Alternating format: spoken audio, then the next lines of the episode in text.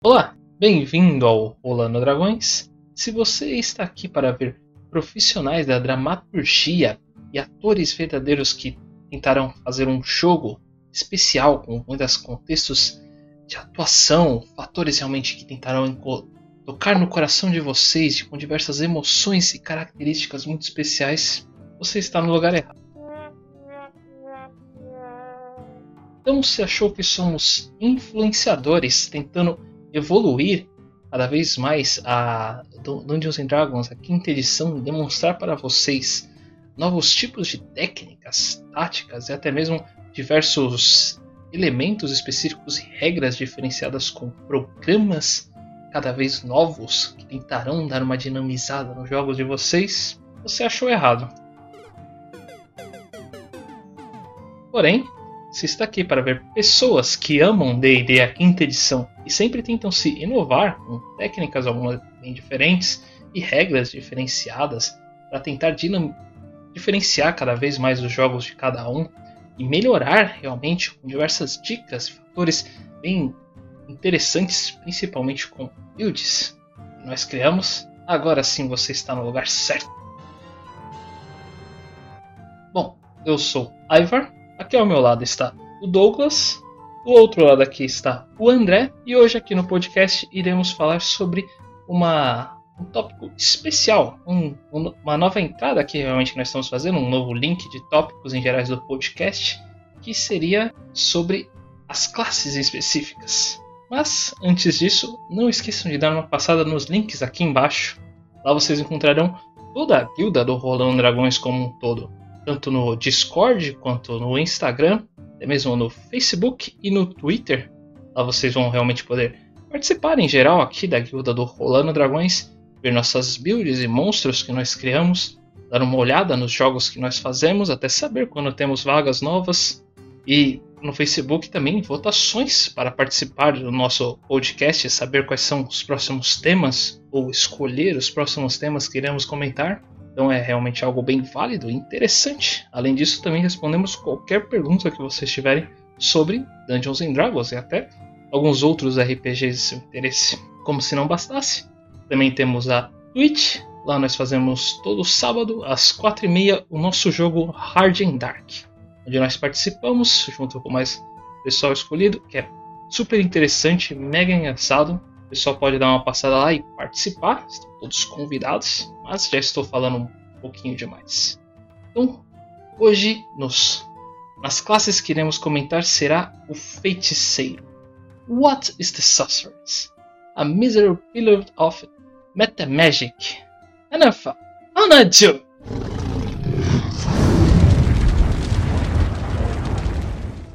Bom, então devemos iniciar aqui realmente o nosso podcast de classes, comentando para vocês exatamente o que é um sorcerer. É um mago sem cajado. E de podcast. Rola os créditos! Bom, mas piadas à parte. Vamos lá, realmente o sorcerer é uma classe.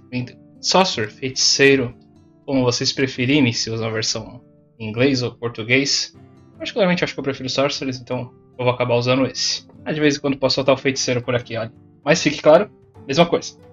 Diferente do que é uma classe realmente bem interessante, diria dinâmica, particularmente para mim eu acho ela mais simples do que o mago e tem umas variedades nela bem interessantes que podem realmente deixar o jogo como um todo mais legal, não apenas pro o jogador em si, mas para todo o pessoal da mesa. Tem um contexto, a gente vai falar um pouquinho mais pra frente, os contextos narrativos pode ser utilizado no Sorcerers e ele dá essa liberdade com muita maestria. Eu acho esse fator bem interessante. Além disso, temos a Metamagic. Um feiticeiro é a metamagia. É, não tem muito, não tem muito o que fazer fora disso. Mas acho que a, a origem né, do, do feiticeiro, e acho que depois a gente falar um pouco sobre os pontos dele narrativo e em combate. Mas o feiticeiro em si, a, a origem dele, acho que é de todos o mais interessante, né? A gente sempre fala aqui no. no não no podcast, né? Mas o, quando a gente tá em mesa tal, a gente fala assim que a multiclasse mais simples de você fazer, entre aspas, é a de, a de Sorcerer, né? Porque você fala, ah, eu descobri que minha linhagem é mágica, agora eu vou começar a soltar esses poderes. Tipo, tá. Uh, é, uma, é uma das coisas mais simples de encaixar, digamos assim, é, até mesmo preguiçoso, entre aspas, não que seja ruim, só entre aspas, é um, um pouco preguiçoso, que é uma, uma multiclasse aí fácil. Porque o, o Sorcerer, ele é alguém que nasceu ou sofreu algum algum tipo transforma não transformação, mas impacto mágico pode ter ficado próximo de algum lugar por muito tempo, pode ter sido absorvido por algum plano, né, o plano não material por muito tempo, pode ter nascido com sangue dracônico, então muita desculpa pode ser usada para você virar um, um, sorcerer. Então ele tem um, um, tipo de poder natural muito muito interessante que tem no, no, a gente vai falar sobre as subclasses, nas subclasses tem o como teoricamente o livro diz para você quais são um, os caminhos que podem ser chego a você virar um sorcerer daquele jeito, mas nada impede de você daquela boa e velha conversa com o narrador. Falou, pô, isso é nem questão de multiclasse, questão de personagem mesmo. Chegar pro narrador, pô, tá afim de fazer um, um, sorcerer dracônico, vamos pegar isso por enquanto, mas que na verdade não tem um parentesco dracônico, e sim foi experimentado com peças dracônicas, hoje em dia eu tenho isso. Olha, eu acho difícil algum narrador em, em sã consciência começar a negar esse tipo de coisa, sabe? Você não tá querendo, de novo, não é para benefício. A gente falou muito isso nos podcasts aí sobre iniciantes, mas não é pra tirar um benefício mecânico, é por uma questão de, de história mesmo, para você fazer fazer a história do seu personagem interessante, para não ser igual aos outros feiticeiros dracônicos. Então, o que o livro dá, eu sempre digo, o que o livro tá ali é uma base. O Ivar sempre diz isso, né? O que o livro tá ali é uma base. O que a gente vai fazer em cima disso é o que a gente pode ver principalmente em questão narrativa, né? Tudo que não for mecânico, vamos, vamos, vamos tentar explorar ao máximo. Então, por algum motivo, sabe, uh, dá para explicar muita coisa como Sorcerer, sabe? Você não necessariamente estudou, mas você sofreu algum tipo de acidente, ou seja, 90% dos heróis da, da vida aí uh, sofreram um acidente e aí viraram o, o, tal, né? Mas lógico, nem todo mundo ganha super força ou super destreza, mas todos eles ganham D&D pelo menos a magia que é algo mega interessante. Um ponto tá ali também a diferença do sócio para outros casters, como o clérigo, que tem que ficar prestando serviço, prestando conta a uma divindade. O patrono tem a questão do pacto, que quase sempre, meio que obrigação até, vai ter algo, como dizer, um baque, um retorno, vai ter um preço a se pagar o paladino que precisa do bendito juramento dele, para não falar outra coisa, ele fica essa inscrição direto todos os dias da vida dele, para ele manter esses poderes em dia. O bardo bardeia as coisas por aí. O bardo é um conglomerado de conhecimento disposto por meios geralmente não muito acadêmicos, diferente do mago que fica estudando, a vida inteira estudando. Já o feiticeiro, como a questão de nascimento ou até mesmo um evento anormal que aconteceu.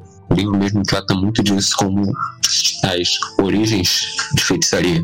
De fato, ele é o que dá para ser muito explorado e montar seu personagem com base nisso.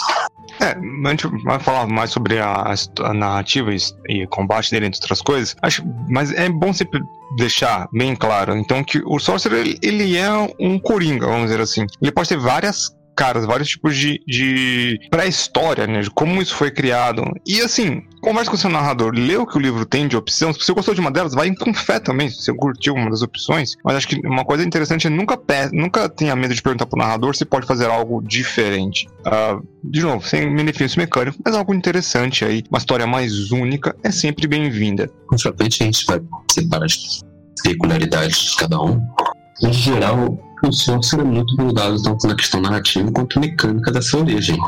Você tem muito a ver com o dragão, você herdou essa característica mais personalidade deles, ou simplesmente você odeia essa parte dracônica, mas é um benefício maior. Você sabia que tinha, ou você descobriu depois. Tem muita coisa que você dá para explorar a partir disso que ele também não é intencional. Diferente do mago que estudou, do Warlock que fez um pacto, ele não pediu para ser assim. Esse é o cara que não tem muito que cobrar dele. Agora vamos comentar um pouquinho sobre tais dos pontos narrativos. Como o Douglas realmente já comentou, em geral, por si só, o livro do mestre, o livro do jogador em si, as histórias dos sorcerers ali, já te dá realmente uma boa base um bom levantamento e algumas ideias interessantes e válidas. Mas, como ele mesmo falou, eu, eu só levo isso daqui como de não leve ao pé da letra, se achar interessante, ótimo, usa, manda bala. Você não gosta, quer fazer alguma coisa diferente, você pensou em alguma coisa diferente, uh, sei lá, você conseguiu os poderes, na verdade é porque você encontrou o ET de Varginha, essa pesada recentemente. Ótimo, não tem muito o que dizer, mas você não pode simplesmente, quer dizer, ele pode falar que não, não existe um ET de Varginha aqui no, no meu mundo, mas tem esse moço muito parecido, serve? Era um de Fianque, manja. Eu tenho, é o que eu faria. Só pra ter um nome melhorzinho. Então, essas variações realmente são os fatores mais interessantes. E ele te dá muita liberdade. É uma classe que, pelo menos em contexto narrativo, é de longe uma das mais abertas, assim, pra. Não, na verdade é a mais aberta para onde você consegue a sua magia, como você utiliza, até mesmo algumas regras próprias você pode fazer para algumas coisas. É algo bem interessante narrativamente, como um todo. Eu vejo assim, o, o Sorcerer, ele é o mais livre de todos, com certeza. Isso é, isso é muito bom. Mas, para mim, como narrador agora falando, eu acho que o Sorcerer ele também, também tem que ter na ideia a ideia do Yin Yang, vamos dizer assim. Porque é, o Sorcerer não pediu por esses poderes. Diferentemente de, de, da maioria das classes, tirando às vezes um Warlock ali que não quis fazer o pacto, ou talvez de um Fighter que teve que aprender a lutar para sobreviver, mas são casos mais à parte. Geralmente, eles lutaram por aqueles ideais ou fizeram alguma coisa para acontecer. No geral, não que, sabe, ah, sempre vai ter alguém com um exemplo, ah, eu fiz um guerreiro que ele aprendeu a lutar por sonho. Tá, tudo bem, gente. Vamos falar do, do, do geral. Mas o feiticeiro, ele geralmente não faz isso. Né? Ele é o cara que ele não treina de forma alguma. Os poderes deles vieram ao personagem. Não teve nenhum tipo de treino. Pode ter nascido com aqueles poderes. É o que a gente chama, é o clássico, né? O Fiofó nasceu direto pra lua. Nasceu daquele jeito ou conseguiu por algum acidente. Como é que o personagem se sente com isso?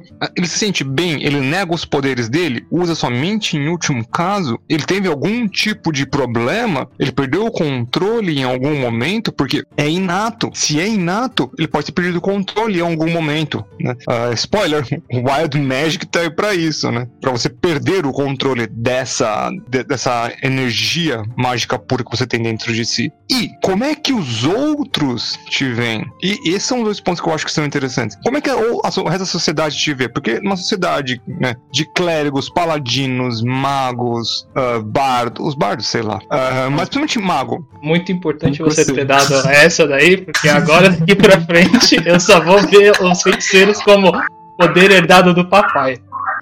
Ah, cara, dos bardos, tem dois aqui com propriedade pra falar. Meu Deus, com bardo. Putz, mano, tu consegue usar magia? Legal, recarrega essa pilha aqui pra mim. É o cara que tu vai usar porque tem grana, tem potencial de. Ah, quer dizer que você faz magia rápido, né? Então, aquela magia de aumentar, como é que é? Ah, ah sabia que era uma coisa assim.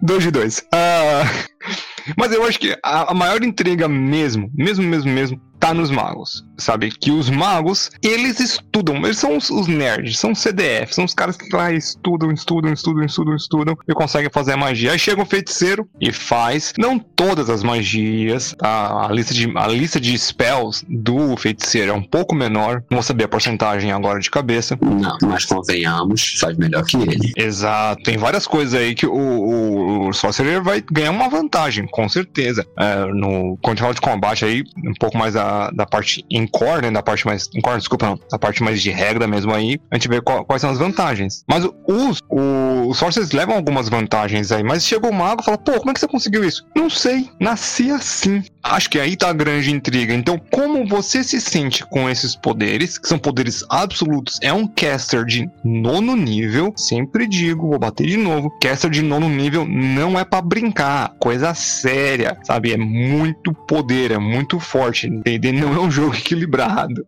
Então, caster de nono nível é uma coisa forte. Então, você tem um caster de nono nível que não fez absolutamente nada para merecer ser um caster de nono nível. Como é que você se vê e como é que a sociedade te vê. Como você se vê é coisa sua, é o, é o seu personagem. Como a sociedade te vê, é papel do narrador. Por isso que eu falo como narrador, eu acho é, o Sorcerer mega interessante. Como é que o resto do povo vai te ver? Eles têm medo de você? Eles te idolatram? Qual vai ser a reação de cada uma das populações? Isso são, são coisas que às vezes as pessoas podem ter um preconceito contra os, os Sorcerers, porque chegou um Sorcerer um dia e aí tinha um, um bando de Goblins invadindo, ele lançou um Firebolt, ele se explodiu e matou todos os aldeões, sabe? Matou 50% dos aldeões que estavam ali e até a partir daquele momento todo mundo começou a passar fome. Né?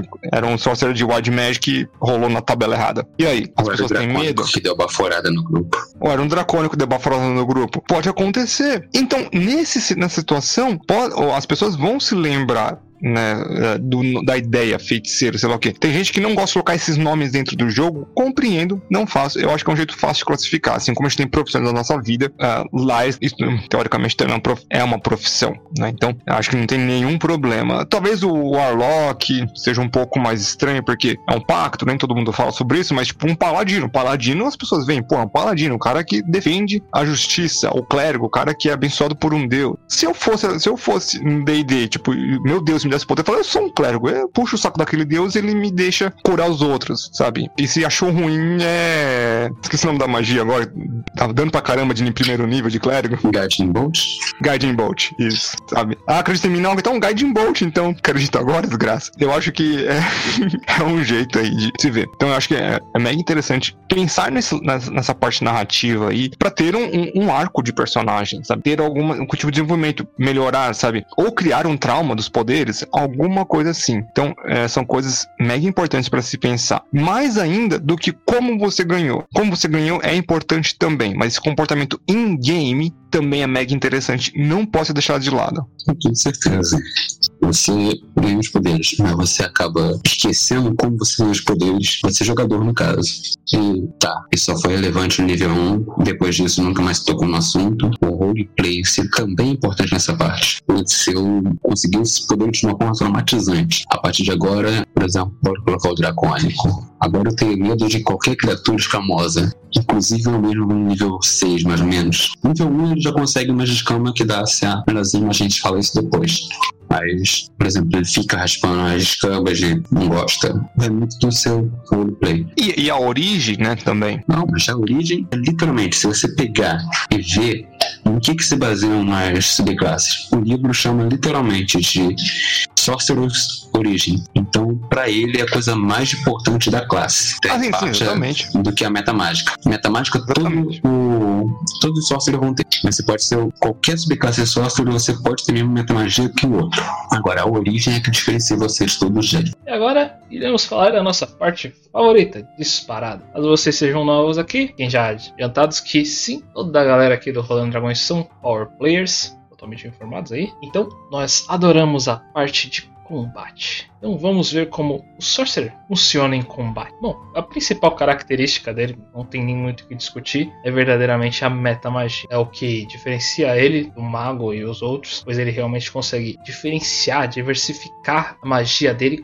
com diversas formas. Você inicia escolhendo apenas duas, duas metamagias ali, de uma listinha bem básica. Na verdade, uma listinha até que grandinha. Eu acho que são umas nove, se não me falha a memória, sem contar as que tem em UA por aí. Ah, Na verdade, posso- Tasha, trouxe mais. Tasha É, trouxe mas- mais, né? É, tô, tô esquecendo do Tasha. Deixa eu dar uma visualizada aqui rápida. Será 9 Ah, com 11. 13, parece que são 13. Posso estar enganado, mas parece que são 13. Então nós temos uma lista de 13 metamagias que nós podemos utilizar de diversas maneiras e formas. Então você começa já no level 3, quando você inicia só subclasse, escolhendo duas, em- duas delas. Querem dar uma lida? Melhor dar uma lida em cada uma delas? O pessoal tá informado ou só vamos falar nossas favoritas? Vocês acham? Ah, não, acho que só, só, só o conceito mesmo, né? Não achava que ia até amanhã. Não é? Também Sim. acho. Então vamos seguir. Ah, não, só o. a- eu acho que assim, o conceito dela por cima é a Sim, metamagia sim. são. Você tem os pontos de metamagia, né? Os sorcery points, né? E aí você Sim, vai ganhando esses pontos conforme ser você É. antes. Que elas Você no nível progride, né? 2. Sim, você vai- começa no nível 2. E aí você começa. Você tem um, um, um tanto de pontos, né? Conforme sua- seu nível sobe, tá na tabelinha ali. É muito fácil de você ter acesso. E aí você vai ganhar esses poderes. Esses poderes, eles se manifestam quando você quer. Vamos colocar um entre aspas aí, porque tem um Wild Magic, mas whatever. E, mas é só uma, uma das subclasses. E você, com esses pontos, você pode modificar as suas magias. Então eles servem apenas, apenas é um jeito bem idiota, mas eles servem para modificar a sua magia, entre fazer magias ir mais longe, fazer duas magias por turno, quebrando a regra de cantrip mais, mais magia. É, você conseguindo então fazer mais magias, duplicar. Tem pra tudo que é gosto e coisa. Assim, é muito de campanha e muito de estilo de jogador. Então, dá uma lida com, com cuidado, vê o que você acha interessante, vê o que você não acha interessante. Você tem limitações para isso, você recupera esses pontos, acho que em descanso longo, André? Sim, são descanso longo. Cara, são descanso longo, mas você pode ficar convertendo. Tanto era isso que eu queria ver da questão de. Primeiro, pode explicar os pontos feitiçaria antes? Porque é aquilo, é que a gente falou da parte narrativa. Você é o cara que já sabia fazendo magia e sabia fazendo melhor do que o mago. Por que disso? O feiticeiro tem a mecânica dele, dos pontos de feitiçaria, onde ele pode alterar a magia a seu gosto. Ele tem um sistema separado do slots de magia normal, que ele pode ficar convertendo num bolsa de pontos ou banco de pontos, chame como preferir, converter esses pontos também em magia. No terceiro nível, ele consegue pegar esses pontos e alterar algumas propriedades da magia dele. Aí que entra aquela coisa de, tá, ele pode modificar magia, mas não só isso, ele pode ficar pegando, por exemplo, slots do primeiro nível e convertendo no terceiro nível, de terceiro nível e converter em vários de primeiro nível. Tem essa matemáticazinha que a gente falou, é mais simples dos casters dentro do jogo. Fora de jogo tem toda uma matemática envolvida, você tem que ficar atento nessa coisa. Você tá fazendo uma errata aqui, são 10. Antes eram 8, agora vem mais dois contagens, 10. Essa meta magia realmente é o mais importante assim do Sorcerer como um todo, Cero. Com isso aí você faz a diferenciada. O Douglas falou, tem que dar uma boa lida para verificar qual é o mais útil para você. Um ótimo exemplo, na verdade, que eu gosto de dar. Por exemplo, se você vê que na sua equipe não tem um ladino, existe uma meta magia que faz com que a sua magia fique. Você não precisa de feito verbal e nem somático. É algo... Exatamente. Cara, eu vejo essa daqui mais com potencial em campanha política. Faz Aquela magia que você usa sentido mental mesmo. Eu usaria mais ela em questões políticas. Eu tô no meio da sala com o rei muito um Prof. Magna, só que ele tem lá a aparência da coroa que aparece. Só que até você explicar que foi assim de corpo na tomada e disserem que foi você, pronto. Aí você já faz aquela cena da igreja do. Ah, a cena do, da igreja. Cena da igreja. Dá um Claude Matos, um cara bom de briga, mas meio fraquinho de resistência e magia, pronto, dá pra fazer uma chacina. Certeza que é uma situação política? Não, eu usaria pra situações políticas, mas estamos aqui falando da parte do combate, né? Matar seus inimigos usando os aliados é a melhor estratégia. Politicamente falando? Eu sempre digo, meu tipo de dano favorito é o dano que um jogador causa ao outro. Lindo. É, era mais ou menos esse plano que eu tava tendo, realmente, tendo um feiticeiro como com isso daí. Eu tentaria fazer com que ele fosse furtivo ali na área, desse uma olhada na situação, ver se qual magia seria mais útil pra usar no momento, e a galera ia ser obrigada ou a sair de lá, pela porta da frente, encontrando o restante da equipe, e aí depois o cara pode pular a janela e fazer automaticamente já um, um é, ficar um na frente do outro, flanquear, né? Flanquear automático. Sim. Eu acho que podemos fazer o seguinte: ela é válida, bora já colocar um negócio aqui que vai ser explicado na frente. Quem usa isso daí melhor? Shadow Sorcerer. Sem dúvida. Ponto. Já tava pensando nele. Uhum. Disparado. Mas pra mim, todos os jogos têm uma campanha ou um jogador específico. É perfeita pra magia de AOE. É o mago que ferrou a vida inteira para estudar magia de evocação. O nível 2 estava lá. Ah, eu consigo separar tantas pessoas da minha bola de fogo, que ele ainda nem tinha. Chega que você faz a mesma coisa. E ele ainda pode melhorar a bola de fogo dele, mais dano com a outra Empowered Spell, que é a única meta magia que pode ser usada em conjunto com. Ou seja, a bola dele dá mais dano e pega menos gente que ele pode escolher passar automaticamente. Maravilhoso. Um boss isso daí, ó um arraso. Devemos dizer que também o feiticeiro não é só flores e arco-íris, não é mesmo? Ele tem algumas coisinhas bem fraquinhas nele, principalmente a sua vida. É um D6 de vida, triste. e a CA dele é, também. Sim, mais tanquezinho dele jogar com ele lá. A CA dele também é relativamente baixa, só pode usar armadura média. Tem né? proficiência. É, tem isso. Não pode usar armadura nenhuma. Ah, nenhuma. Eu digo que o melhorzinho dracônico, ele ganha CA de 13 mais destreza. Então, é, dá pro gasto. Mas isso é padrão, padrão já de todo tipo de caster, né? Nenhum grande segredo. Em comparação realmente ao mago, ele tem uma quantidade de magia bem menor. São os pontos mais negativos que eu encontro na classe como um todo. Não, eu encontro mais questão ele de sabe menos magia, né? É, é. isso é importante, porque ele sabe menos magia. Ele sabe menos magia. Ah, ele Isso. sabe menos. Sim, é só que eu ainda vejo a questão de crescimento dele, que é o seguinte, ele chega até o nono nível, mas como classe, as coisas que ele ganha são só mais pontos de metamagia e mais metamagia, opções. Me fala uma mecânica dele aqui que não seja metamagia. É, em questão. De, é, a metamagia pra ele é tudo, né? O, é, o feiticeiro. Magical Guidance. E olha que chegou no taxa. É. E ainda usa metamagia. É, ele, ele morre e vive pela metamagia, metamagia dele, não. né? É, fonte of Magic. Então, mas ele, ele vive e morre por isso, né? Então, é uma mecânica que eu acho que é interessante o suficiente para ser explorada e que eu acho que tá poderoso o suficiente, uh, não que não possa ter outras ferramentas aí que possam ser incluídas ainda, pode ser interessantes. Uh, eu não acho que é necessariamente uma fraqueza da classe, mas eu, eu vejo como uma possível pequena limitação, né? Porque é muito ligado aí, né? Isso, isso a gente tá falando sem subclasse. Quando a gente começar a falar sobre subclasse, aí começa a entrar, dar um outro, um outro aspecto aí. Sim, mas o que eu digo é essa questão realmente que o crescimento dele é linear que o trip dele começa 4, já é o dobro que a maioria, geralmente, e vai até 6 tá aceitável. Só que aquilo, por exemplo, se eu fosse colocar crescimento de classe de 0 a 100, o mago começa com 10, termina com 100, o feiticeiro começa com uns 30 e vai até uns 70, por aí. Ele não cresce tanto assim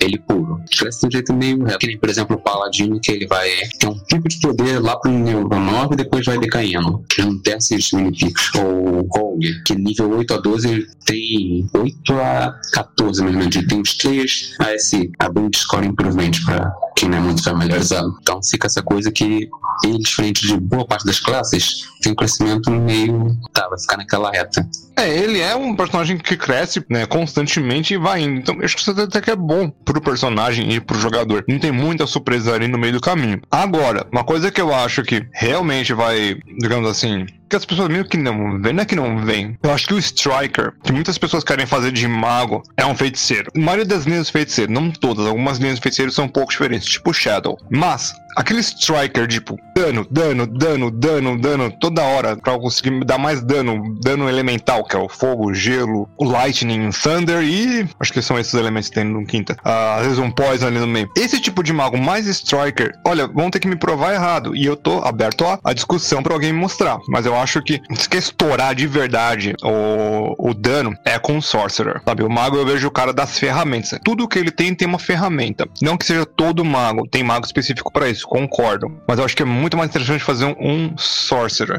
De novo, tem Sorcerer, tem um mago ali que é da evocação, que serve exatamente para isso, que ele até tira parte do, do, da resistência dos bichos, né? E tem até dos escribas, que ele pode mudar o dano, que é muito legal. Mas o Sorcerer ele pode mudar o dano, dar mais dano ao mesmo tempo e pegar em duas pessoas. Eu acho que esse Striker, esse full DPS aí, ele pertence ao, ao Sorcerer. Acho que, na minha visão, né? Acho que essa é uma das grandes funções do Sorcerer. Não ser a ferramenta universal, né? Não ser o canivete suíço que o mago é. E sim aquela força da natureza que devasta o inimigo. É a minha visão. Eu acho bem interessante isso. E se alguém faz Sorcerer desse jeito, eu falo, beleza, tá certo. Se alguém faz diferente, eu falo, beleza, tá certo. Mas há um ponto importante que eu acho interessante de falar aí. Um grande parte está certo, até porque Dracônico é um dos dois sorcerers originais é voltado pra ele. O outro é o White, que é mais ainda, só que é mais difícil de controlar. Então fica essa coisa. Ele foi projetado para isso inicialmente. Depois vê as variantes que a gente vai conversar mais pra frente, mas em suma, a essência dele é essa. E até um outro ponto importante também de falar aqui, no caso de pontos de combate, seria no porquê ele também é tanto utilizado como uma multiclasse que além das metas magias poderem fazer tudo isso, que melhora consideravelmente as poucas magias que você pode ter, seja lá qual outra multiclasse que você está fazendo, uma outra grande vantagem é que o Sorcery só precisa de carisma, que não é pontos muito difíceis de você ter em outros tipos de classes. Então é uma multiclasse muito fácil, sabe? É bem simples. Você dá uma olhada lá no seu Rogue, seu Ladino, e você vê que ele tem uns vai, 12 pontos, 14 pontos ali em carisma e você não está utilizando muito. Faz uma multiclasse de Sorcerer e de repente esses 14 pontos de, que ele tem ali no carisma se torna a coisa mais interessante da ficha como um todo. Bom time. verdade. Ele é essa simplicidade, além da simplicidade de, backstory, também é uma multiclasse muito simples para ser feito no, no contexto da ficha como um todo, funcionamento. Sem contar que encaixa com uma luva e um Arlok Pala, né? O Arlok já também só usa carisma desgraçado e Paladino tem que ter carisma alto. Então você pega um, um Paladino que quer fazer mais magia, Sorcerer. Você quer fazer um, um mega Warlock insano, sabe? Que você pode falar até, até a história da, tipo, ah, depois que eu fiz o pacto, a magia dele, a magia do meu patrono começou a modificar modificar meu DNA, agora eu consigo controlar a magia de duas formas diferentes. Bota a bola pra frente. Que já tá, já pronto. Então, é, são duas classes aí que elas usam, cara. E bardo, né? Ah, Tudo bem que bardo também. Né? Você pega um bardo aí com, com magia silenciosa, né? Como o André mesmo falou. Você pega um bardo aí com vários tipos de, de sorcery, pode? Eu sei. Magia de encantamento também com magia silenciosa, perfeito. Ou também magia de. Deixa eu esquecer, esqueci o nome aqui. Meta magia, magia estendida, dobra duração. Até um máximo de 24 horas. Ah, quero usar meia de arma. Putz, mas vou ter que usar de novo daqui a 8 horas? 16 horas. E também que ele tem muito magia defensiva. Vou colocar na balança. Por exemplo, o Bardo não tem nem meia de arma, nem shield. Então eu esperava nessa multiclasse planejada fazer algo mais defensivo pra mim. Mas. Tá precisando. Fica bom. Ah, depende pra quem pergunta.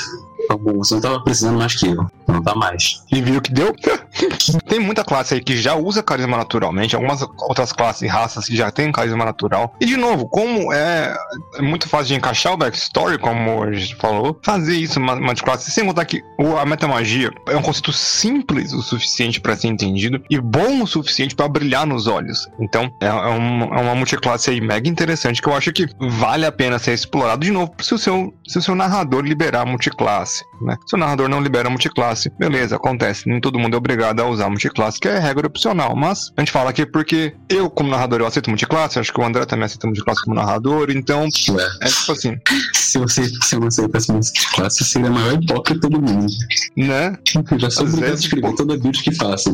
Multiclasse é algo opcional, com todo desgosto no coração. Não sabe do que me vai escrever isso toda vez. Ah, tá uma build bonitinha, projetada pra ti. Ah, essa daqui vai precisar multiclasse. Eu falo isso em então, no coração de pedaço. Mas também formemos classe de beleza. A história de um build master decepcionado perante as regras de uma sociedade que não entende todo o valor da multiclasse. Que não entende combate. Tá, nem tanto combate vezes.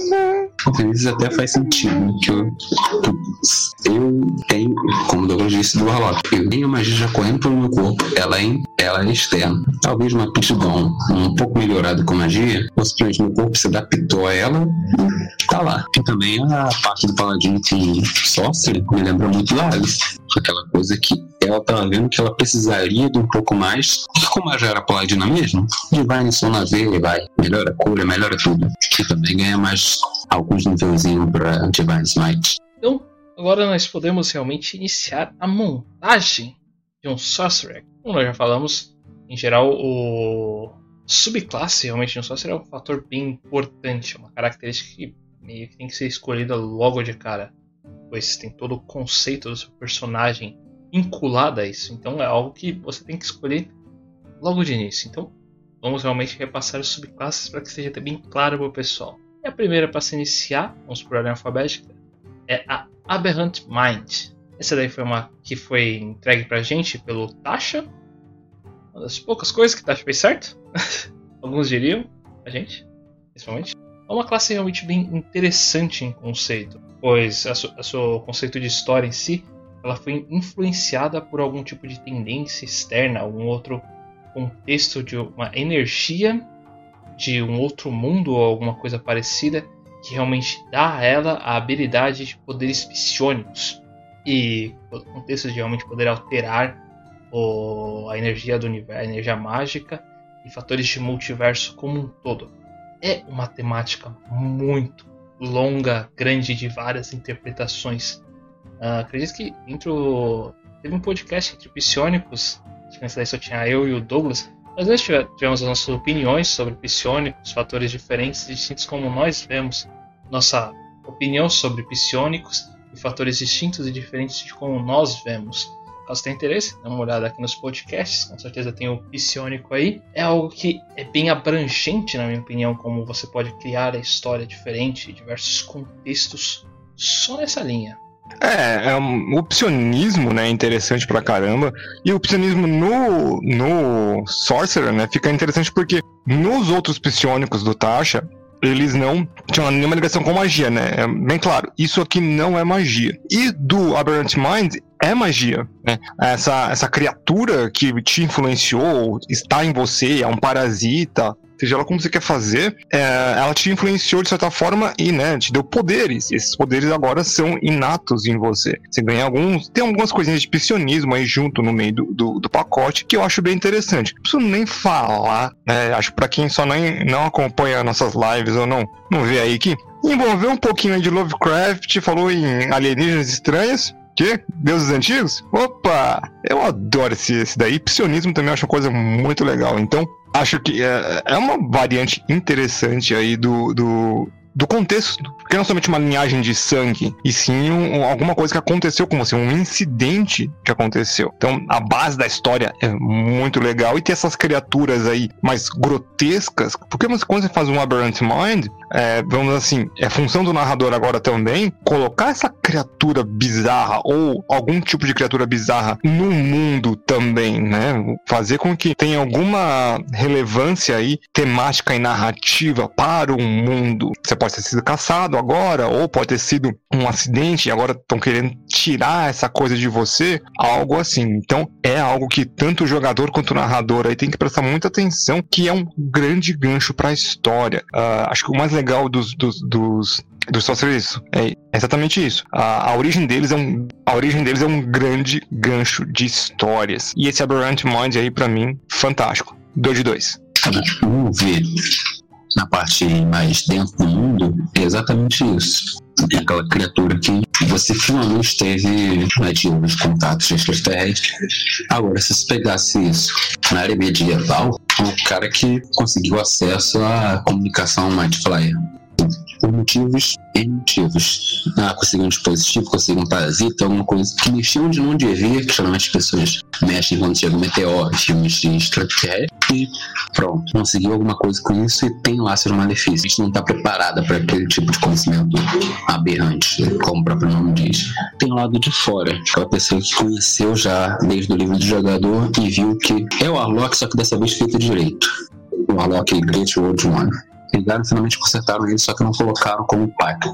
E sim aquela pessoa que conseguiu de alguma forma. E como já tinha dito por fora, aqui comentando com o Douglas com Eva, esse é o tipo de sorcerer que não entra naquela questão de ah, vou dar um monte de dano e alguém mover mais estratégico, mais de infiltração para campanhas, como por exemplo a outra que saiu, Candle Você tem essas magias, você pode usar elas de forma silenciosa, pode fazer elas durarem mais, e não somente isso, você tem lá sua telepatia. Tem também outras magias que seriam de Warlock, como por exemplo o Arma Safardar, outras que seriam mais de utilidade, como o Mindsliver, que é Cantrip. Você pega essa Cantrip e dá um teste de inteligência, que é meio raro alguém ter uma inteligência boa em tirando uma artífice. Criatura sofre dois, dois, um D6 de dano psíquico e subtrai um D4 do próximo save entrou. Diferente de Bane, isso não é magia, então você não gasta nada usando. Isso aí é para você encaixar outras magias melhor. Então, para muito mais assim, estratégico, vamos ver. É, dá um ótimo controle, né? O, algumas magias aí do. É, são magias um pouco mais pro controle e que dão uma cara interessante aí, né? E eu tenho Arms Radar e minha magia, segunda magia favorita, que é o Hunger of Radar, né? Então é, é muito interessante você ter esse tanto esse aspecto, tanto uma é, infiltração, quanto também conseguir aí ter essa, essa função de controle com, com, com esse ser, né? Com esse Aberrant Mind. Então, acho que é uma classe aí que vale a pena, uma subclasse que vale a pena ser explorada e ser colocado aí uma ênfase nessa, nessa ideia. E sem contar que acho que melhor tempo do que nunca agora, que tá, já lançou, né? Quando a gente tá gravando isso aqui, já lançou. E, spoiler, mas mês que vem aí vai ser dedicado inteiro ao, ao guia de Loft aí. E tem ali, né, Cosmic Horror. E assim, cai com uma luva, fazer uma aventura de Cosmic Horror só com esses sub, com essas classes aí mais bizarras. É muito legal você conseguir finalmente explorar o, esse tipo de coisa em D&D de jeito oficial, sem ninguém ficar falando que, ah, não, D&D não pode ter horror, D&D é sobre fantasia heróica. Bem, acho que a Wizard discorda, e eu também. Ao rei o Cthulhu. Agora podemos dar uma mencionada sobre o próximo subclasse de escolha, seria o Clockwork Soul. Isso daí seria realmente algo mais ligado a um conceito de tempo e o espaço em si. Seria uma história mais uh, contextual no cósmico, por assim dizer. Eu diria que um personagem que me chama bastante atenção, que me lembra ele, seria algo tipo o Saint, Saint Saint Germain do Castlevania. Não da série, por favor, não da série, mas o do jogo do Castlevania Curse of Darkness. Ele realmente era um tipo de viajante no tempo. Cara que realmente foi passando pelo tempo, tentando seguir um, uma. tentando parar realmente algum contexto que poderia ter acontecido na história. Ele é muito vago em suas informações. Isso que eu falo, Saint Saint Germain nunca foi bem usado. Mas eu imagino que um, um Clockwork Souls ele segue bastante esse tipo de contexto. É, é, um, é um personagem que realmente tenta é, balancear o contexto da, da imagem do tempo como um todo e as variações do contexto do relógio, essas partes né, cósmicas em gerais do, do plano planetário, por assim dizer. Inclusive, ele até tem uma habilidade aqui que era restaurar o balanço, que faz com que, simplificando bastante, o pessoal tenha vantagem ou desvantagem.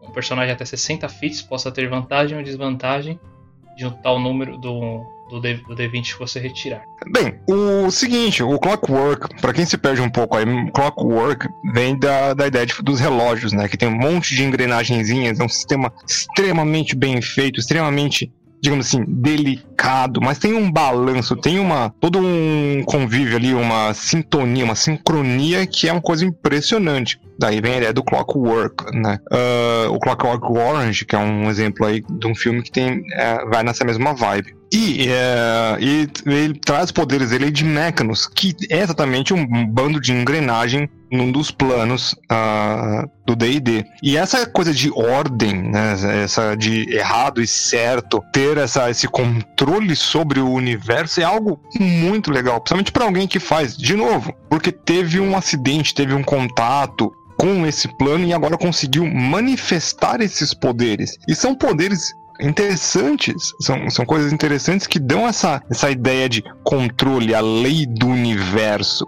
Acho bem interessante, dá para você tematizar legal e você pode fazer um personagem muito interessante que, de novo, não é só porque você tem esses poderes, significa que você precisa concordar com esses poderes. Você pode fazer um cara caótico que tem todos os poderes de neutralidade, de lei. É alguma coisa aí que você pode, ao, ao decorrer da sua, da sua história aí, ter um problema ou mudar de alinhamento durante a, a, o jogo. Eu acho que mudança, mudança de alinhamento é algo que poucos falam, uh, mas que deve ser muito válido. E, uh, às vezes, o não planejado ou não planejado não é somente o mestre que muda o alinhamento, mas o jogador pode começar a tender para mudar o alinhamento de forma natural e interessante. Isso aí tem nada a ver com build de personagem, a gente tá falando de puramente narrativo essa, essa ideia, né? Porque já, já, já acabou o tempo aí de lawful, caótico, evil. Acho que o evil e o good ainda tem algumas coisas ainda que uh, você consegue detectar, mas o lawful, a parte, a parte, a primeira parte do alinhamento já não, não tem mais tanta magia que afeta. Se tiver, deve uma ou duas e acho que ninguém mais usa ainda. Então, eu acho uma coisa mega interessante esse tipo de contexto, que você, às vezes, é muito legal você colocar essa lei no universo, uh, até mesmo para pessoas, porque não é a lei normal, é a lei do universo, né? O Mechanos é o lawful neutral do universo, então, muito interessante. Não além dessa coisa toda com Mechanos, esse de alinhamento geralmente é muito abordado em viagens extraplanares. Já tá meio fora da zona do Focus Drive por causa da questão de diferença de low fantasy, high fantasy mas particularmente já foi uma campanha que foi para Magnus. Então, realmente, essa coisa de. É o reverso do Wild Magic que a gente vai falar por último, questões de ordem alfabética. Mas o Wild Magic, que foi o primeiro, um dos dois primeiros softwares a ser lançado, é o que usa as forças do caos. Então, você pega esse Clockwork e balanceia ele, brincando um pouco com a vantagem e desvantagem em game, quebrando algumas magias dizendo só, negando que elas façam de efeitos, é muito essa vibe desse cara que é mais o Léo Neutro. É a lei pela lei. Eu agora quero ver uma. Eu agora quero ver uma discussão entre um Clockwork e um Wide Magic. Vai ah, cara. Sinceramente, se as coisas continuarem do jeito que estão, aí que a gente vai ver essa aí caótico neutro e você vai ver isso. Ah, nem precisa, porque eles, eles podem ter esses poderes, mas não necessariamente a concordar com o alinhamento dos poderes dele, né? Então. Sim, tô falando essa diferença de. Ah, não, eu quero a coisa certinha. Certinho quem? Mas essa questão de alinhamento caótico neutro, leal neutro, mas enfim, a questão dele de poderes, como a Eva disse, primeiro nível ele já tem o quê? O balanceamento de magia. Você pode pegar qualquer D20, vantagem ou desvantagem, e neutralizar. O aliado joga com desvantagem. Opa, vai lá, usa sua reação e previne isso aí, instaurando a energia cinética, qualquer coisa. Você remodela a lei do universo para não, agora você não tem mais vantagem. O inimigo tem vantagem, você pera e ajusta. É como se fosse literalmente um equalizador. Já em outros níveis vai, por exemplo, um escudo de ordem, que você pode pegar uma porção de D8, que vai ser igual ao seu número de Sorcerer usado para criar ele, e você pode guardar uma criatura com de dano. Você ou qualquer criatura em 30 feet é algo muito mais estilo proteção, como já disse fora de podcast. É como se fosse um mago abjurador, só que ele tá mais pezinho pro sorcerer, nasceu com isso ao invés de estudar. E agora, ainda seguindo a nossa lista, nós já acabamos realmente os que passaram por taxa, principalmente na ordem alfabética, os dois que vieram por taxa estão juntos, então esqueci de mencionar anteriormente, mas agora não são mais de taxa, são os mais comuns. Eu acho que o Divine Souls, não lembro de mais nenhum que tenha vindo em algum outro livro agora. Divine Soul, Shadow e Storm. Todos vieram no Zanatar. São todos de Zanatar? Ah, bom saber. É, se, tirando o dracônico que tá ali de intruso. A gente também de Draconic pra gente ficar certinho. Então, agora nós temos o Divine Souls, que veio de, do livro de Zanatar. Uh, Divine Souls ele é realmente um contexto interessante em geral, porque ele passa realmente essa temática de algo divino. Pode ser tanto, pode ser tanto um anjo caído que veio dos céus, ou até mesmo alguma coisa mais caótica, um demônio que está tentando reencarnar como corpo. É, também pode ser algo bem válido. E outros fatores, como um guardião que Deus escolheu, fatores realmente muito ligados a esse contexto mais de, de luz, luz ou, ou mal como um todo, que você acaba seguindo realmente um certo, você não é obrigado a segui-lo, mas de certa forma ele te deu esse poder. Bom, bom deixar isso bem claro, que você não é obrigado a segui-lo, como em outras classes, como o clérigo e o paladino, ou até mesmo o Warlock, mas o Warlock no caso à parte, porque ele é literalmente obrigado. Mas no caso aqui você não é obrigado a segui-lo, mas ele te entregou isso de uma certa forma. Com isso você acaba ganhando realmente algumas habilidades próprias, linkadas principalmente à, so, sua Nelore. Coisa que o Douglas mais odeia. Alinhamento, backstory? Alinhamento, seu alinhamento. Esse mesmo. Seu alinhamento você acaba tendo alguns tipos de magias específicas dependente dele são bem simplistas até aqui na lista, sabe? De verdade, é algo que eu já é claro, já é bom deixar bem claro. Cada uma das classes, das subclasses de Sorcerers tem uma listinha ali de magia bem específica. O Divine Soul, por estar ligado ao alinhamento, é uma magia cada, bem simples em comparação. Não, não é que é uma magia cada, é a combinação. Combinação. É, entenda assim, ó. Se você é Lawful Good, você vai ter Bless e Cure Wounds. Hum. Agora, se você é Chaotic Good, você vai ter Bane e Cure Wounds. Ou seja, quem tá perdendo aqui é o True Neutral, tem um. Ótimo. Mas ainda assim, bem. O é Neutral bem... é Protection for Everyone Good. É bem fraco em conta de Clockwork e do Aberrant Mind, né? É porque ele não ganha aqui. Ele ganha com magia de nível 1 superior. Que ele pode escolher tanto de Sorcerer como pode também escolher de Clérigo, que usa carisma. Então a mágica dele, digamos assim, não tá nessa lista estendida. E sim no fato que ele pode aprender qualquer, qualquer magia de clérigo. Ele foi a melhor coisa que fizeram dessa coisa, dessa, digamos assim, aspecto o conceito de misturar o divino e arcano desde o clérigo da arcano. O clérigo da arcano acho que vem no mesmo livro, mas ainda assim ele aborda com essa questão de eu consigo tanto usar magia divina quanto magia arcana, que seriam os dois lados da magia que geralmente não se dão. Que divino usa magia divina, quem é arcano usa magia arcana, tirando, por exemplo, o bardo que usa ambos, quem tinha isso era o clérigo arcano e agora o Divine Soul. Então o Divine Soul é muito mais dessa coisa de, como a gente falou com a Band Mind, pode ser também pela exposição, não precisa ter te dado os poderes. Algo que eu tava deixando em aberto era o tempo que eu tava pensando em fazer classes com um Sorcerer. Será que eu tento um Divine Soulzinho aqui com a plástica da árvore de Dryer? Aí deixei ela comigo por um tempo por gancho de vai que eu tento. Mas agora, em geral. E agora provavelmente vai ser transformado em algum tipo de de batata. Hum, um topping batata. Mas em geral é muito de. como se fosse um clérigo da vida que usa carisma. Tanto que deixo aqui na minha satisfação. Mas, minha opinião, que muitas das classes, das subclasses de Sorcerer parece uma reciclagem de outras coisas que eles tentaram e falou muito bem. Na Bright Mind, ou Warlock, Great World One, só que feitos direito. Clockwork Soul pegaram o Ed Magic e reverteram. O Magic foi que lançou no livro de jogador, então, primeiro, junto com o Draconic. O Draconic foi primeiro, então também não tem muito o que dizer. Aí depois eu dar uma passada no resto, mas, em geral, quase metade parece meio reciclagem. Não sei onde isso vai ficar bom. Coloca no Sorcerer. O Sorcerer tem essa escapada narrativa, que a gente já falou, e serve tanto para o jogador, como para o mestre, como para a própria Wizard.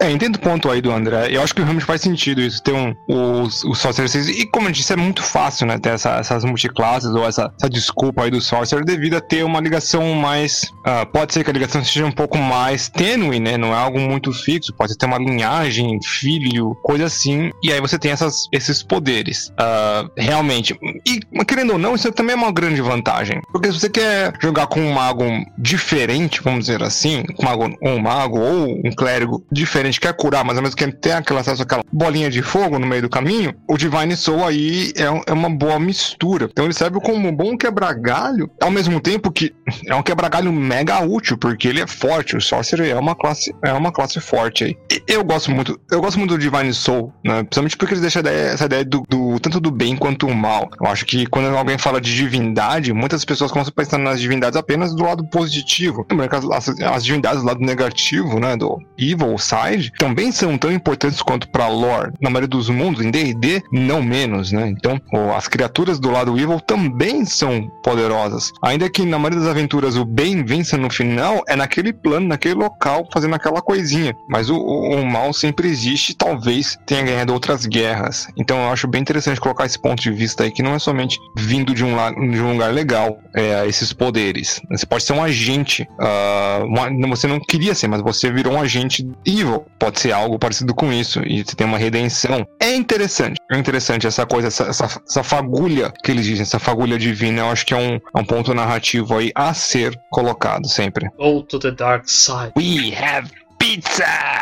Não, correto. Isso aqui foi mais um quase desabafo da Wizard quanto ao Sorcerer. Mas Divine Soul, ao meu ver, não tem nada a reclamar.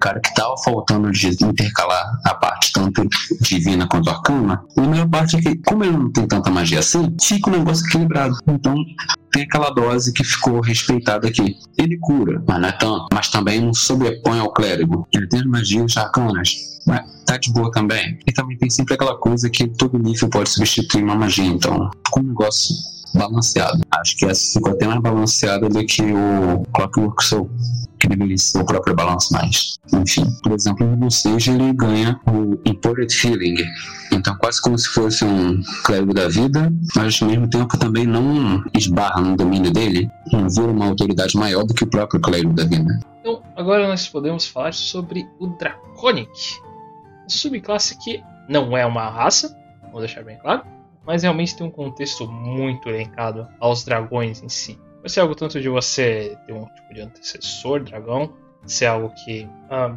vem de família, um, uma pessoa passada realmente que seu, seu tataravô era um dragão.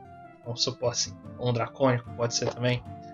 Dracon E alguns outros contextos realmente. Eu particularmente gostaria de, de ter uma ideia bem parecida com a do o Mauá aí, acho que era do Ranger Dracônico, ou era do. Não, era do Monk. O Monk Dracônico. Os dois. Dois? Pode ser só simplesmente você. Você ter tido algum, alguma interação com um dragão específico e começou a ter um, um certo elo com ele. Eu particularmente achei essa ideia bem espetacular e acho que também funcionaria aqui muito bem num contexto de enredo. Então, dependente do, da cor do dragão, ali você teria um tipo de existência que você adquire. Além disso, como o André mesmo falou, por si só mesmo você sim usar armadura, o Sorcerer Draconic já tem um 13 de CA mais a destreza com um modificador, por causa das, da, da pele dele que começa a virar. Crescem escamas. Escamas, essa palavra que eu estou tentando achar aqui. Tá em inglês aqui, scales. Não, não.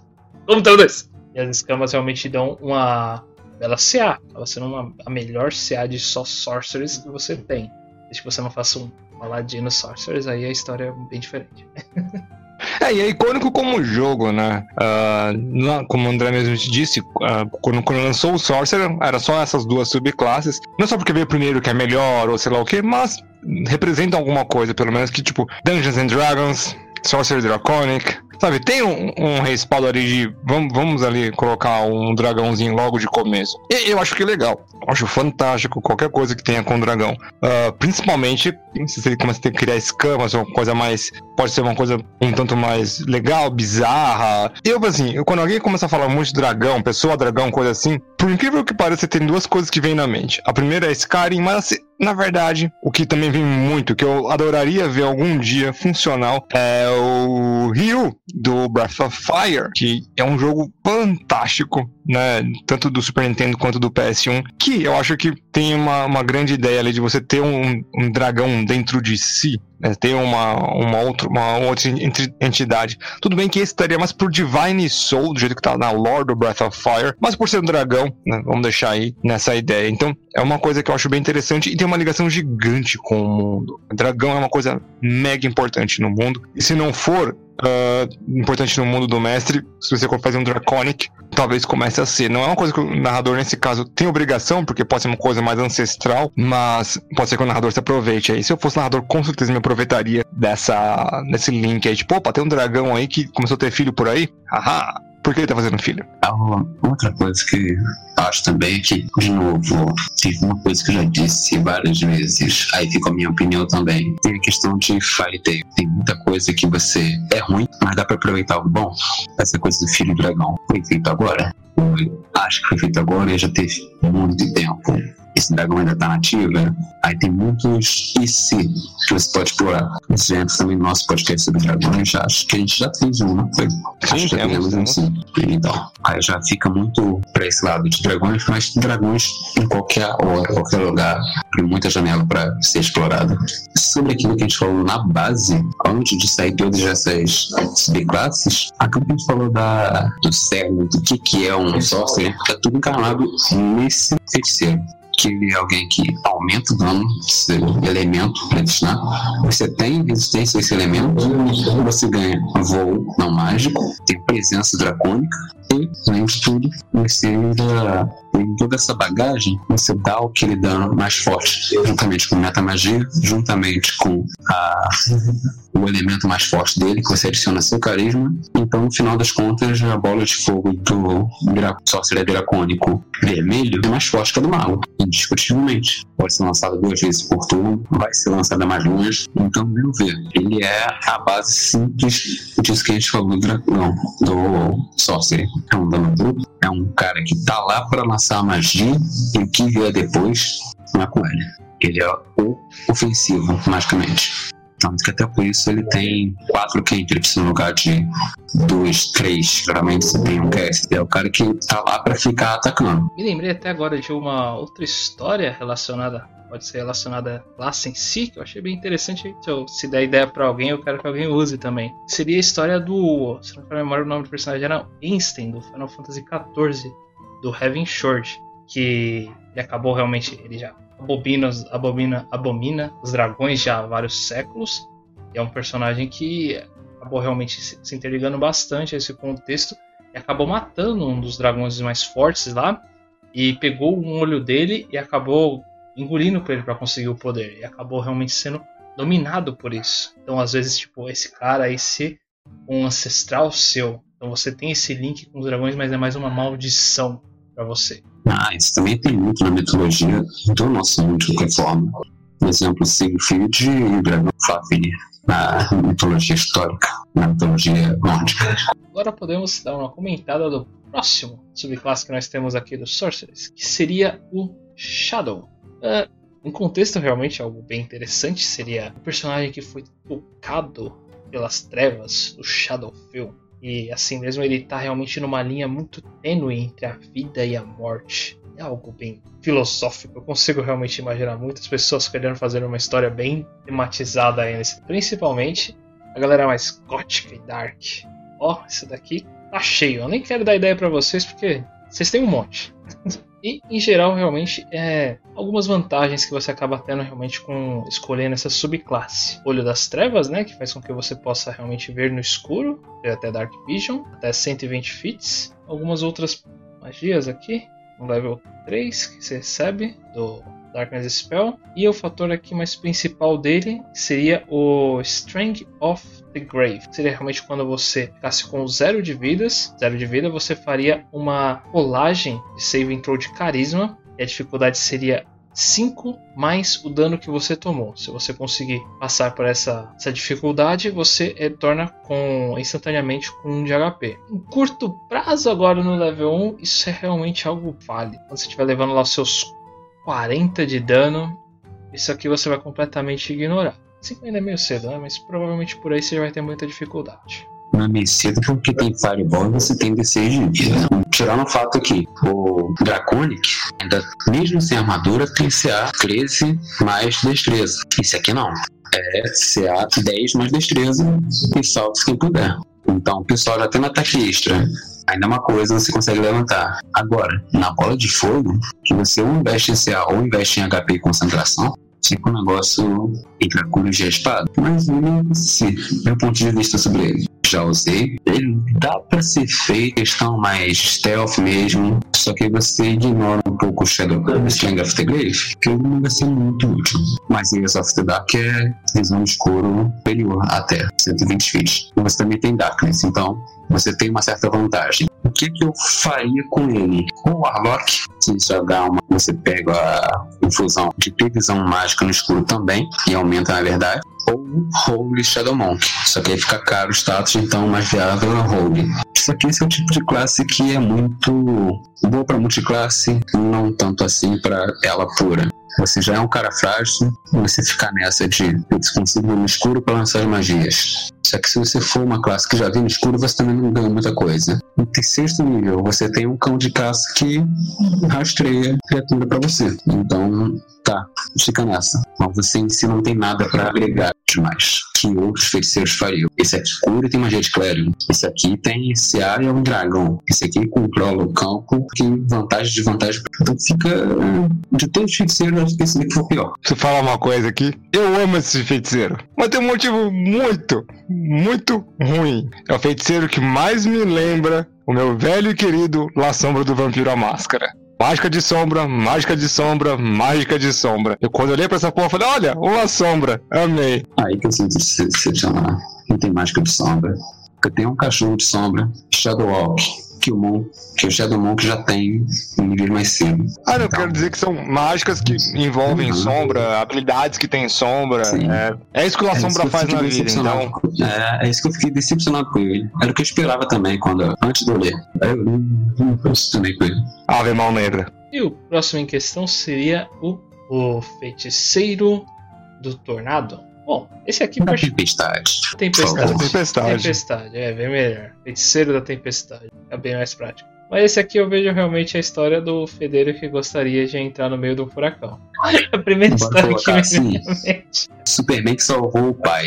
Ou é a Dorothy. Um dos dois. Boas opções aí. Mas em geral, realmente, seguindo o caminho do Storm, você acaba podendo ler, escrever e falar o primordial. E, em geral, o André tinha André que deu uma comentada por fora, é o feiticeiro mais móvel que tem realmente da, da história aqui do ele como um todo. Pois você tem aqui essa habilidade de usar como ação bônus uma certa magia elemental de vento, que faz um vento assim em volta de você de 10 feet, e você consegue fazer um vento elemental assim em volta de você, um pequeno tornadinho, e você consegue voar até 10 feet para cima sem, sem, provar, sem provocar nenhum tipo de ataque de oportunidade. Então ele é bem usual para você realmente ser alguém que fica se movimentando bastante, tem fugas com facilidade de certa forma. Veja alguns valores nisso, de verdade, principalmente você é um feiticeiro, tem um HP baixo, uma CA baixa, então essa mobilidade faz com que você seja um alvo mais difícil é um pouco mais complicado pro cara ficar querendo perseguir você, sabendo que tem os outros jogadores aqui que estão ali parados, ele, quer, ele só precisa atacar. Ser a chance de você ser o último a ser atacado, a não ser que seja um lobo e corre para um caramba. Além de outras bestas do tipo. É, tem uma temática em alguma subclasse aí, tem o Storm Sorcerer, tem o Tempest Cleric e tem o Storm Herald né, do do Barbarian, né? A, a Wizard tem uma coisa com a tempestade aí. Geralmente as pessoas fazem muito mais com piromancia e só que eles trazem aí com Storm. Eu acho que eles são devotos de Thor. Se forem, bom. Uh, porque eu acho interessante, o, tem essa temática elemental e também é ligada, né, com a Great Rain, se não estou me enganado o nome aqui, deixa eu só. Não. É isso, com a Great Rain. Você tem essa ligação com a Great Rain, que é um evento aí no, no Forgotten Realms, mas que pode ser adaptado aí para outros mundos, né? Só porque no seu mundo não tem essa Great Rain, você não tenha. É um dos jeitos de você conseguir esses poderes aí. E eu acho mega interessante você ter um feiticeiro que é ligado a um elemento, algum tipo de ideia né, da tempestade, você conseguir manipular esses elementos que são a natureza, né? Você ter esse controle total aí sobre. Não total, mas ter um controle grande sobre essas forças primordiais do mundo. Eu acho que encapsula bem a ideia de um feiticeiro ser alguém especial de grandes poderes. Vamos deixar aqui. Não é só pra cima, não, tá, Eva? é aquela questão de voar 10 feet mesmo. Então, por exemplo, você pode fazer seu ataque e voar 3 metros para trás com uma liberdade maior, sem provocar ataque de oportunidade no móvel. Outra coisa também é que, por exemplo, o Clérigo, o Milber, funcionaria bem os dois juntos, mas aí fica uma questão de economia de status um pouco grande, então fica aquela coisa se vale a pena. Meu ver, até pode chegar a valer, porque tem toda aquela questão da metamagia e você pegar e ter não só o bônus de dano em magias, como também o dano elétrico ou de trovão em ataques melee e também resistência a esses dois, que também não é muito fácil de se obter. Então fica muito aquela coisa realmente de algo mais móvel que vai dar o seu dano, vai evitar tomar bastante dano e vai continuar na batalha.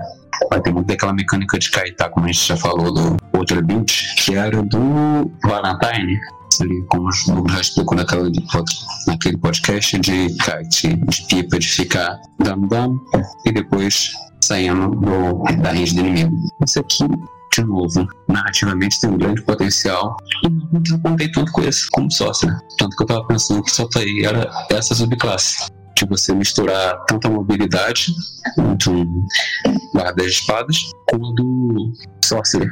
Fica um negócio que você consegue mesclar bem das coisas.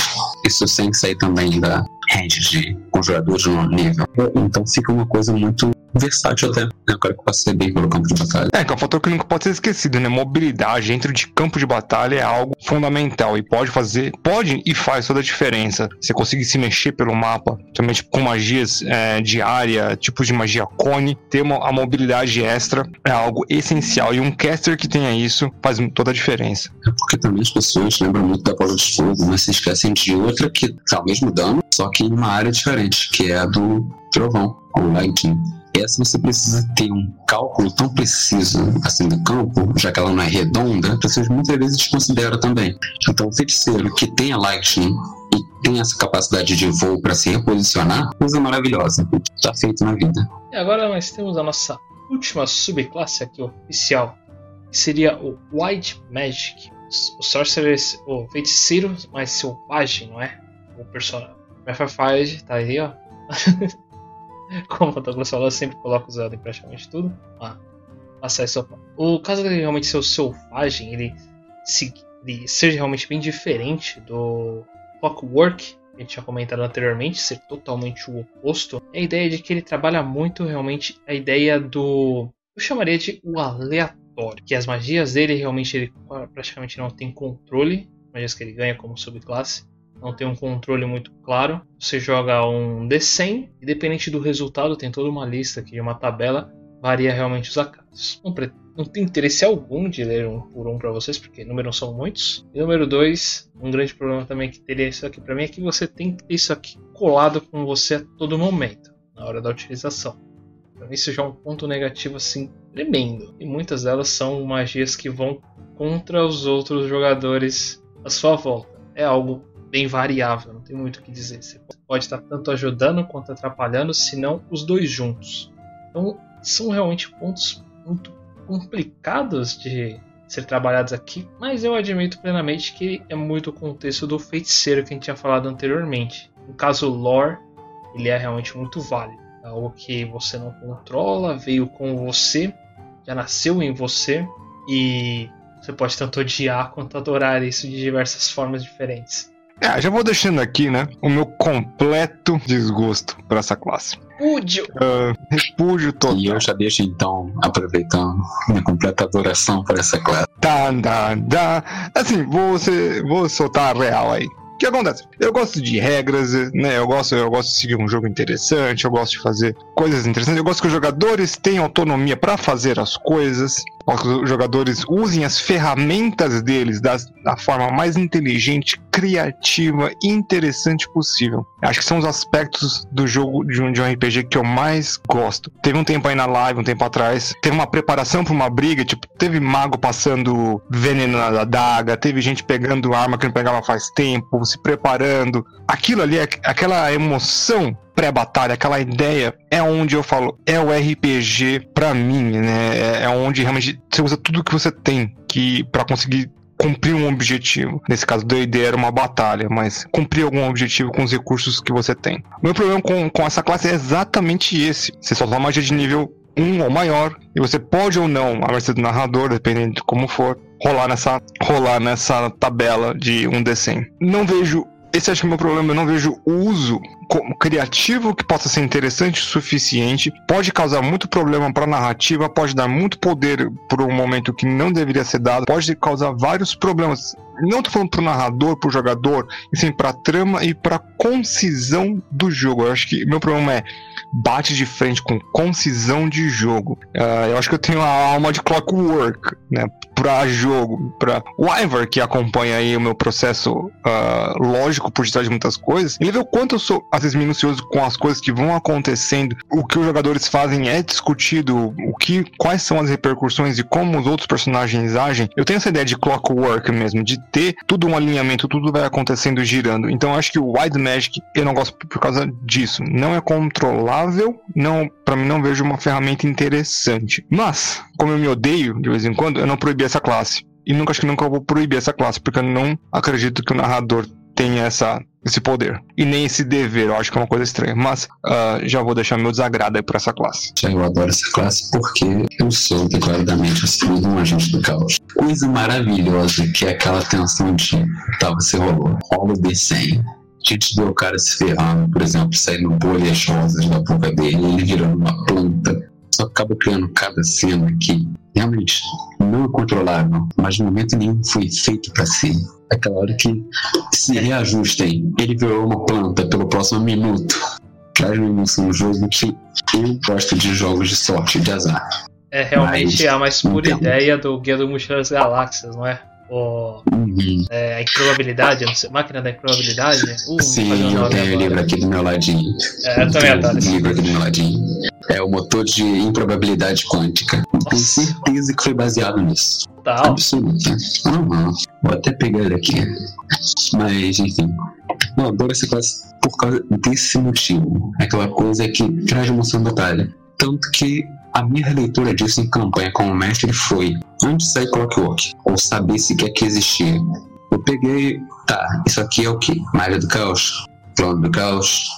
Tá bom, vou te explicar que sua magia vem decorrente do limbo. Você pode criar um personagem que não saiba disso. A gente já trabalha em cima disso aqui e é muito de ter um plano do caos que está influenciando seu personagem e na sua lore, pelo que você me mandou, você quer descobrir, você quer ter essa jornada de autodescoberta do porquê que isso acontece. Porque, meu ver, tem vários coisas que você pode fazer que não sejam eu nasci assim e ponto, que o universo quis. Então ela exige um pouco mais de, do narrador do que do jogador. Agora nós podemos realmente dar nossa opinião final em relação à classe feiticeiro ou sorcerer. Em geral, o que nós achamos como, é, como ela funciona, talha, o conceito como um todo, nossa opinião em si agora, para finalizar, nota, por assim dizer. Eu, particularmente, acho que ela é uma classe fenomenal para multiclasse. Simples assim, eu sinceramente não considero fazer os 20 levels em Sorcerer algo muito válido, indiferente qual seja a subclasse ou o contexto dela como um todo. Então, como multiclasse, indiferente de qual, depende bastante da situação, eu dou uma boa nota, assim, facilmente um 8. Com multiclasse você não vale. Sem multiclasse, ela diminui muito para mim. E eu acabo optando provavelmente pela Aberrant Mind, que é uma das minhas. me chama bastante atenção, acho bem válido. Ou o Clockwork Soul. São as que acabam me chamando mais atenção, mas ainda assim eu acabo ficando numa nota Sim, se for só isso. Sem ter multiclasse. Eu, pra mim, assim, eu vou, eu vou dar uma divididinha aqui melhor. Não, depois vocês fazem a divisão por quatro aí pra mim. Em questão de lore, né? O que você pode colocar no mundo de interessante junto com o seu personagem. Eu acho que dá pra ser muito preguiçoso, mas uh, vamos visar pelo melhor. Em questão de lore, a possibilidade de lore aí é 9. É, você pode colocar muita coisa interessante, sendo uma centelha divina, um, um grande antigo, né, um, um, um, alien, como colocaram ali no livro, um dragão. Tem, então, em questão de lore, de colocar coisas interessantes no jogo, acho que ele ganha um 9. Em questão de utilidade, ele por ser tem algo, depende muito da subclasse e o core dele é são a meta mágica e ainda assim fica um pouco, sabe, ou dá muito dano, ou tem um tipo de meia especialidade de curar, ou sei lá o que. Acho que a utilidade aí vai ser mais variável, mas a variedade dele no final, para mim, ele fica como 7. Questão de poder, ele é um caster de nono nível. Não tenho muito o que dizer, então pelo menos 9,5 para 10 aí. Né? Ainda que não tenha tantas magias e não possa escolher a magia todos os dias, só pelo. Acho que no poder é 10, porque a meta mágica é algo fenomenal. Poder 10, sabe? Ele estoura. Uh, em questão assim, ele é o DPS, né? Você tem o, o Sorcerer Supreme, ele é o DPS Supreme, né? Ele é o que dá dano, é o cara do dano, né? Então, por questão de poder, pra mim, ele é 10. E a multiclasse, pra mim, ele é muito válido. É um, é um bicho aí que você consegue fazer muita multiclasse, que pra mim é um fator importante no jogo. Uh, mas ele ganha aí um 8, porque ele ainda que seja muito útil, é, às vezes é um caminho muito fácil, vamos dizer assim. Você pode acabar perdendo algumas coisas e, tipo, não necessariamente ficar bem feito. E é um caminho tão fácil que às vezes pode ter algumas armadilhas aí no meio. Essa é uma ideia geral. Então, só para deixar bem claro que eu fiz a matemática, a nota dele é 8,5. Maravilha, 2 de 2. Cara, no eu fico com raiva nessa que é fator também do X. Ele tem muito potencial narrativo, mas a própria Wizard não colaborou em pegar esse potencial narrativo transformar em potencial mecânico. Então, meu ver, o Glória é 10, não tem muito o que discutir. Pode fazer o que quiser com ele. Enquanto, por exemplo, o Arlok, você poderia fazer com ele o que quisesse mecanicamente, eu acho que eu senti um pouco dessa falta de dessa trabalhada nele dessa forma. Você é o cara que faz o que você quiser com magia, mas que no final das contas, no final do dia, vai ter lá seu nicho e é aquilo que você vai fazer.